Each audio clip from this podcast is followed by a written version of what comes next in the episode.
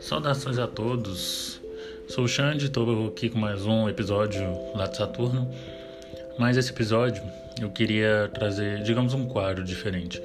Eu digo quadro porque eu pretendo fazer isso várias vezes e ele não vai ser um podcast focado em um tema específico é, que eu vou ter um convidado para isso e a gente vai falar durante uma hora ou algo do tipo. Não, esse episódio vai ser um episódio mais curto. Vai depender muito de como vai seguir ao longo dele, mas imagino que não vai passar de 10, 20 minutos. Bom, esse quadro eu quero trazer ah, explicações, talvez, sobre algumas poesias que eu escrevo, né? Então vamos lá. É, o que eu mais gosto na poesia é que ela pode ser subjetiva. Mesmo que seja escrita com a intenção de ser mais objetiva, a poesia ainda ela é subjetiva. As pessoas, as pessoas podem se sentir conectadas com alguma poesia por conta do que ela está passando no momento, mas não necessariamente o que eu escrevi foi baseado naquilo que a pessoa está passando, mas como a pessoa lê, o que ela interpreta, né, a subjetividade da poesia, faz com que a pessoa se conecte com aquilo. E eu acho isso muito legal. Às vezes você lê uma poesia, né, uma frase, e você acha que aquilo faz todo sentido e tudo bem. Mas às vezes, quando o autor escreveu aquilo, não foi de fato é, aquilo que ele quis é, escrever, o que ele estava sentindo. Mas isso não tira o mérito do que você entendeu. Tem uma frase que eu gosto muito que ela fala assim: é, Memento mori, que seria lembre-se da morte. E se você pegar isso muito ao pé da letra, pode parecer uma coisa muito triste, né? Lembre-se da morte. Mas se você puxar para o lado filosófico, o, o que realmente o autor dessa frase quis trazer é que lembre-se de que você é mortal, lembre-se que sua morte vai chegar, então é, aproveite sua vida, né? Não fique tão preso às coisas. Lembre-se de que o tempo vai passando e você tem a chance de fazer as coisas. Então lembre-se de que um dia, né, a morte ela chegará. Então aproveite sua vida da maneira mais bela possível. Então você pode ter duas interpretações aí, uma mais pesada e uma muito filosófica, com significado muito grande. E eu acho isso muito interessante. E eu acho que a poesia tem muito disso. Né?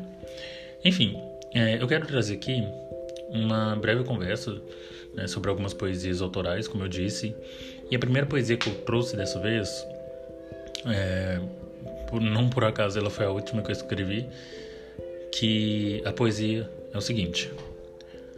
A vulnerabilidade é muito amarga quando se é escondida.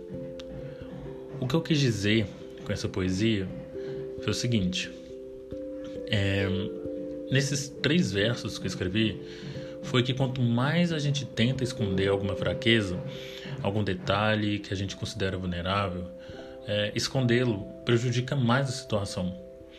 Por isso, é, isso impede a gente de buscar ajuda de alguma forma, de reconhecer que a gente precisa de alguma ajuda, né? que a gente precisa lidar com aquilo. A nossa vulnerabilidade, a gente trata ela como se fosse uma coisa que ninguém deve ver e que aquilo deve ser escondido. Só que nesse processo né, de você esconder sua vulnerabilidade, isso tem um pouco com aquela questão de você querer ser perfeito. Né? Então bate de frente, não, não, não condiz, não faz sentido. Né? É, eu acho que essa questão de reconhecer a vulnerabilidade acho que é algo essencial para o autocuidado. Eu digo isso porque hoje eu posso dizer o tanto de coisa que eu não demonstrava por medo, por medo dessa vulnerabilidade toda que eu tinha. E hoje as coisas fazem parte do meu dia a dia. Então, coisas antes que eu tinha medo de mostrar essa vulnerabilidade minha, hoje em dia eu mostro com facilidade. Então, é literalmente pegar o seu ponto mais fraco e transformá-lo num ponto mais forte. Né? Isso é algo que de imediato pode parecer que não é possível, é surreal. É claro que não foi uma coisa instantânea, né? Eu levei um tempo para que hoje eu consiga ver isso, mas sabe qual a coisa a, a coisa mais maravilhosa disso tudo é ver como eu escondia tanto algumas coisas a meu respeito por achar que toda essa vulnerabilidade, todo esse medo me faria um homem inadequado, digamos assim, diante das pessoas, das situações, como se eu não fosse ser aceito, né, no meio de algumas pessoas. E hoje eu levo tudo isso na maior tranquilidade. Hoje eu não tenho medo né, dessas, dessas coisas que eram vistas como vulneráveis para mim, como, né, entre aspas, uma fraqueza, um defeito, uma coisa que eu deveria esconder. Hoje não, hoje é o meu ponto mais forte. E o que eu tô falando é justamente a poesia. Eu sempre gostei de escrever poesia, eu comecei a escrever. Eu descobri que eu tinha uma facilidade, eu me sentia bem escrevendo poesias. E não só sobre mim, mas sobre as coisas.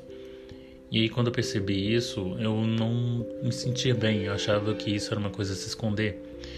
Eu acho, essa era a minha vulnerabilidade que as pessoas descobrissem que eu escrevia poesia. E eu não queria mostrar isso para ninguém. As pessoas não sabiam que eu escrevia. Eu publicava, mas somente em site assim que não tinha ninguém do meu ciclo social. Eu publicava no Tumblr, né? E não usava meu nome. E hoje a poesia é uma das coisas que eu mais gosto de fazer, que eu tenho assim orgulho de fazer. Eu gosto muito de escrever as minhas poesias, de expor elas, e isso vem também ligado ao desenho, à pintura, que são coisas que eu gostava de fazer, mas eu meio que escondi assim, né? E hoje eu não tenho medo do que as pessoas vão achar sobre isso.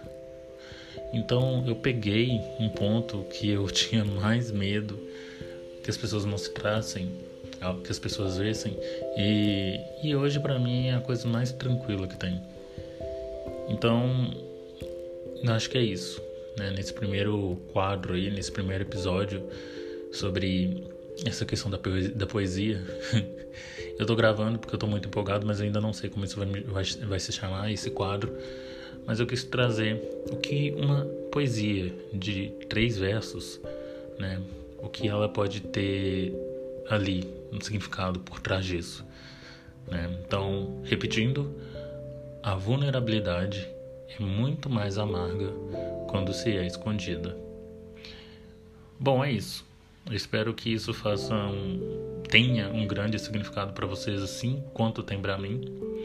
Né? Se é que você tem alguma coisa aí que você tem tanto medo de se mostrar, né, que você se considera vulnerável, não tenha medo disso. A sua vulnerabilidade pode ser literalmente uma das suas maiores forças, um dos seus maiores orgulhos aí.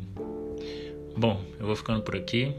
Como eu disse, um episódio curto e eu já escrevi muitas poesias, então espero que esse quadro ele perdure bastante. Até mais, vou nessa. Fui.